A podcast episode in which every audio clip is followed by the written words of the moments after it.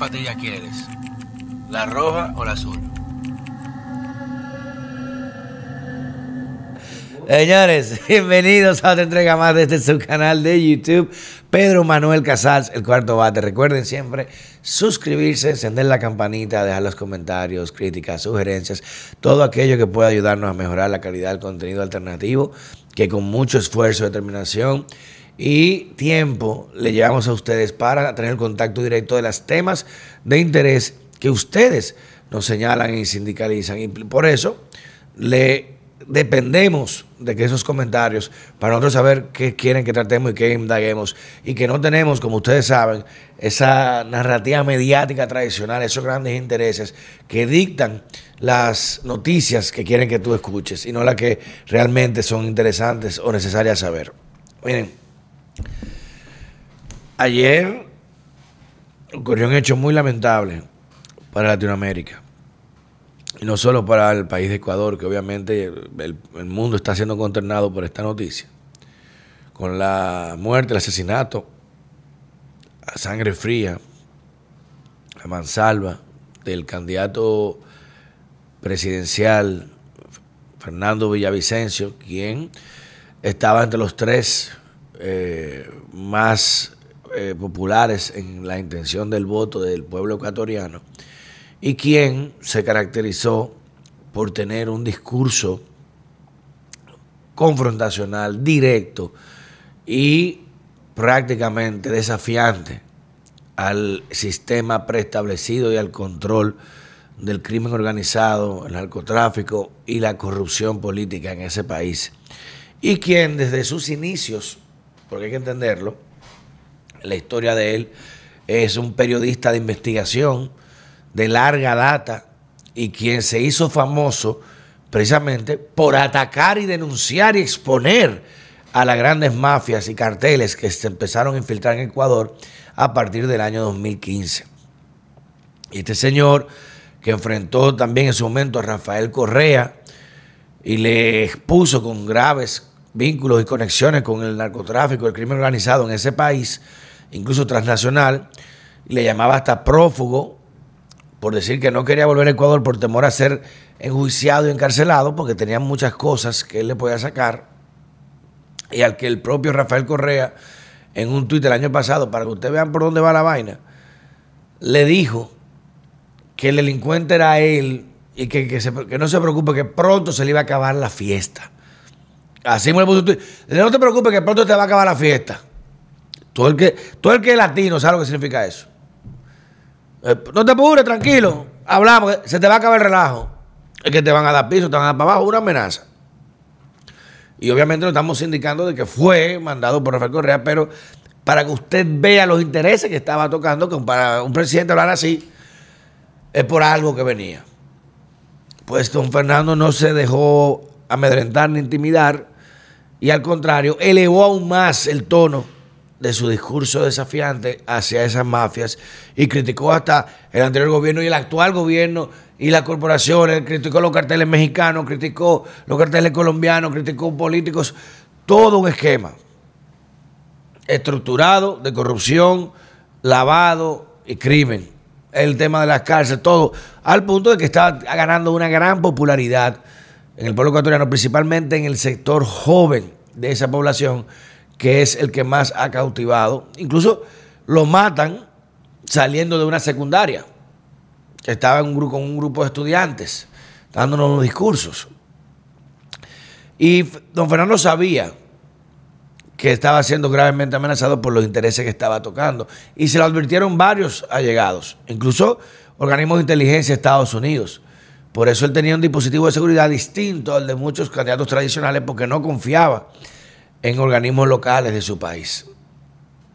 Y ahí le habían advertido, principalmente un reconocido narcotraficante llamado Fito allá, o apoyado Fito, que le había amenazado de muerte y le habían dicho, oye, tienes que ponerte chaleco antibala, hay que salir con más cuidado. Y él dice, aquí estamos con la camisa sudada frente a ustedes. Me dicen que me ponga chaleco, no, mi chaleco es mi pueblo, mis chalecos son ustedes que lamentablemente parece que no, no fue el caso. Y Ecuador hace apenas un mes, que, está prácticamente ya a, ocho o nueve días de las elecciones, o sea, mata a un candidato presidencial puntero a ocho o nueve días de elecciones en ese país, luego de la grave crisis de inestabilidad política que ha surgido a raíz de la disolución de la Asamblea Nacional realizada por el presidente Lazo y la convocatoria a elecciones presidenciales legislativas para esta fecha. Y recuerden que este señor Fernando era diputado, era eh, legislador y fue de los más votados en su país. Y también eh, siendo legislador hizo denuncias muy fuertes, por eso de tanta popularidad que acumuló y de tanta favoritismo de la gente fue que decide lanzarse a presidente. Y miren el resultado. Y apenas un mes, recuerden que asesinaron también en un acto político al alcalde de Manta. Apenas un mes, menos de un mes. Mismos grupos también armados. ¿Y qué te está diciendo eso? Que el narcotráfico está enviando un mensaje contundente.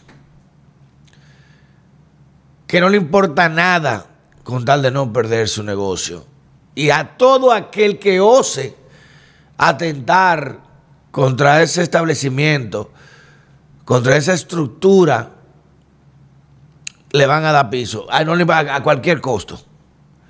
Pues si, si mata a un candidato presidencial en elecciones, a par de días de elecciones, ya usted sabe que son capaces de decir, al diablo se ponga a llevárselo.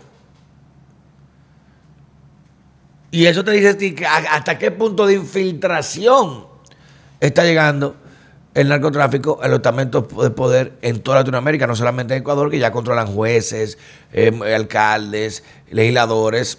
Muchos dicen hasta presidente con Rafael Correa. Miren lo que pasó en Colombia con Gustavo Petro.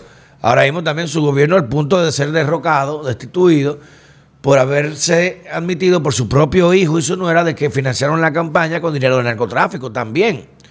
Y ese no es de extrañar, porque el tipo que guerrillero, imagínese usted. Pero para que usted vea lo que está sucediendo. Y la izquierda en Latinoamérica, no, en América o en todos los países del mundo, tiene el mismo guion. Esos grupos son respuestas y responden a ellos. Porque son los que le dan enriquecerse rápido y son los que le cogen más dinero. Pues usted ve que Venezuela, ¿qué en Venezuela ¿qué, produce más ahora mismo? ¿Qué se exporta más ahora mismo en Venezuela? ¿Petróleo o droga? Pregúntese usted. ¿Quiénes protegen el régimen? No es de que las Fuerzas Armadas. Son narcos, todos, nada. La mayoría de los militares son narcos. Los militares serios venezolanos están fuera del país y todos saben lo que se está pasando allá. Cartel de los Soles. Colombia con Petro. A, niveles históricos ha aumentado la violencia y las guerrillas y los narcotraficantes. En las zonas de Cúcuta, Santander, Norte Santander, toda esa zona que antes había cierta relativa paz, hoy en día están controlados totalmente el territorio y, el ejército no puede hacer nada porque Petro dijo que no, que hay que dejarlos. Recuerda que puso un, un, tuit el otro día, ah, no se pueden quejar de la, de la guerrilla y esto porque no me apoyan esto, porque se preparen. La izquierda tiene el mismo guion en todos lados. Primero, intenta descalificarte. Si no pueden descalificarte, entonces tratan de inhabilitarte. Si no pueden inhabilitarte, entonces te encierran. Y si no pueden encerrarte, entonces te matan.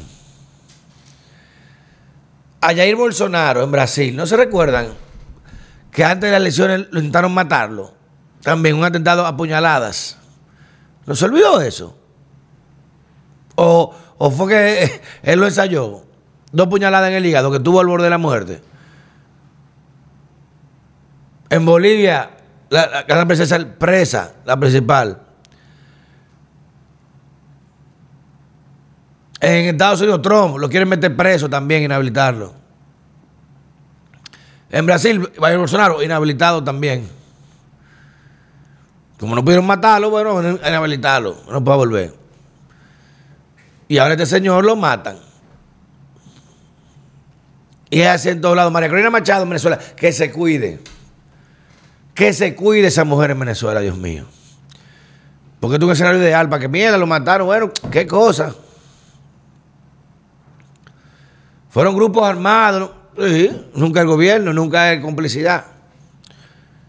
pronto te acabará la fiesta. Bueno, se le acabó la fiesta. Pero yo creo que el pueblo ecuatoriano no va a dejar eso así. Pues tengo amigos allá y hay una división muy profunda, una indignación generalizada.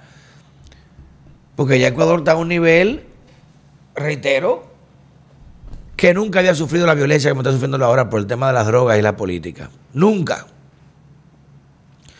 4.500 muertes violentas por grupos armados. 20 toneladas de cocaína, récord histórico de comiso, un año. Las cárceles las controlan los, carteles. No se atreve ni la policía a, meter orden ahí.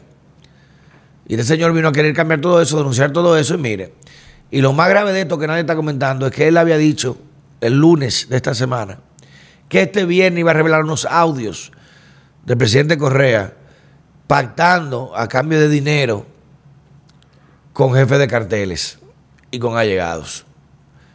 Y esos señores, no digo yo que lo hayan matado. Hombre, yo voy a andar así, yo me quedo en mi casa encerrado, pero como político. Y le habían advertido, vete. Dijo, no, no, yo con mi pueblo, ¿cómo que voy a hacer campaña de fuera? ¿Estás loco? Y estos señores, República Dominicana, no es la excepción, ¿eh? Aquí el narcotráfico, está hasta el tuétano en los partidos y en la política. Aquí hay senadores que son narcotraficantes, como lo han habido. Recuerden el de Barahona, ¿no se acuerdan? Y al, hijo lo que le pasó y lo que se le encontró. Y el de Samaná y los socios, los vínculos que tiene ese senador de Samaná actual. Y el hijo también. Busquen eso y los casos que han tenido con gente de, eh, de lavado. Aquí hay diputados que están presos en Estados Unidos, reconocieron narcotraficantes también. Y esa es que está sola. Porque la droga no se vende sola, ni viene sola, ni se maneja sola, ni, los, dólares se cambian solo, ni se meten en el banco solo. Hay una estructura redonda. Y esa estructura, cuando se ve amenazada o se le está quitando un peso del bolsillo, ¿cómo tú crees que va a reaccionar? ¿Se va a esconder? No. Ya sienten que eso es de ellos. Pero ustedes que son capaces de amenazar y de, bravuconear. No, y prepárate, le doy piso a cualquiera. Yo estoy preso, no me importa. Aquí el narcotráfico está hasta el tuétano en, en todos los partidos. No es que no, que el gobierno, que en todos los partidos. Y no solamente con temas de dinero. ¿Ok? Porque esos narcotraficantes manejan mucho los temas de los puntos, las drogas, los atracadores, los delincuentes. Y son los que dicen, coño, hazme una ola de crímenes, caliéntame esta zona, te la calientan. O mira, vamos, a, llame a esta gente a votar los criminales, la gente mía, ponme lo mío, apóyame este candidato. Aquí se sabe muchas cosas, lo que pasa es que no tú me tienes los cojones para hablar. Precisamente por eso, con justa razón, porque te juegan la cabeza sin pensarlo. Como dicen, aquí un atraco le pasa a cualquiera y un atraco puede salir mal. Lo que pasa es que es un candidato presidencial allá. Entonces, esto es un mensaje muy, muy, muy referencial. Que nos miremos en ese espejo. Porque estamos pensando, eso nunca va a pasar aquí, nunca va a pasar. ¿Por qué me cara? Eso no va a pasar. Mire, hermano, Dios nos libre.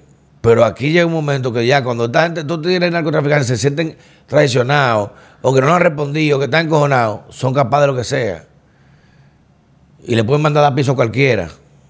Y aquí un país donde los presidentes andan chelchando, me paro, de una vieja. El otro se anda subiendo en una maldita escalera, de que de una gente. El otro pendejo, de que lavando cabello. Un hijo de la gran puta, de que eh, dando pan en una esquina, comiendo empanada. Y un tema como ese puede causar una gran conmoción social. Dios nos ha confesado y paz y sosiego un momento como este al pueblo de Ecuador. Y que Latinoamérica en algún momento abra los ojos y vea que el daño más grande que se le ha hecho a esta región del pueblo, a esta región de, este continente, es el maldito socialismo del diablo. Que prefiere aliarse con lo que sea, con tal de mantener el poder y hacer lo que sea. Y son los que llaman entonces no intolerantes, sino demócratas a los demás. Pero usted ve que Lula Silva no, no dijo nada. Que ahí condenamos el ataque a la democracia, el asesinato vil. Evo Morales no dijo nada. Daniel Ortega no dijo nada. Gabriel Boris no dijo nada. Alberto Fernández no dijo nada. ¿Eh? Si hubiera sido lo contrario, el mundo entero, miren la derecha reaccionaria matando candidatos, no quieren libertad. Ah. Y esos son los mismos, y las ONG calladas, que hablan mierda de que en El Salvador, que Bukele, que, que derechos humanos, y estos malditos hipócritas, cambio fuera.